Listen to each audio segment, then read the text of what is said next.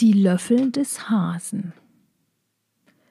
Einst stieß aus Ungeschick ein Hornvieh mit dem Horn, den Löwen, der erfüllt von Zorn, damit's nicht wieder ihm geschehe, ein jedes Tier aus seiner Nähe verbannt, das an der Stirn etwas wie Hörner trug.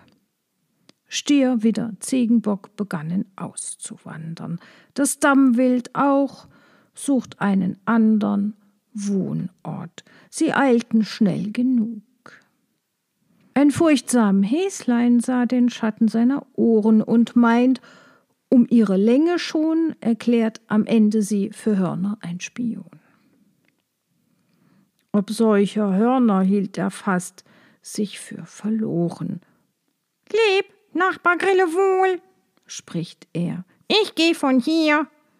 Zu Hörnern macht man gar noch meine Ohren mir. Und wenn sie kürzer noch als Straußenohren wären, ich hätt dennoch Furcht. Die Grille aber lacht. Dies Hörner?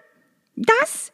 Dein Wort in Ehren sind Ohren, wie sie Gott gemacht. Hier aber hält man sie für Hörner, so spricht der Hasenfuß, für Einhorn, Riesenhörner. Was Reden und Beweis, was grünte ein und aus, s wär alles nur fürs Narrenhaus.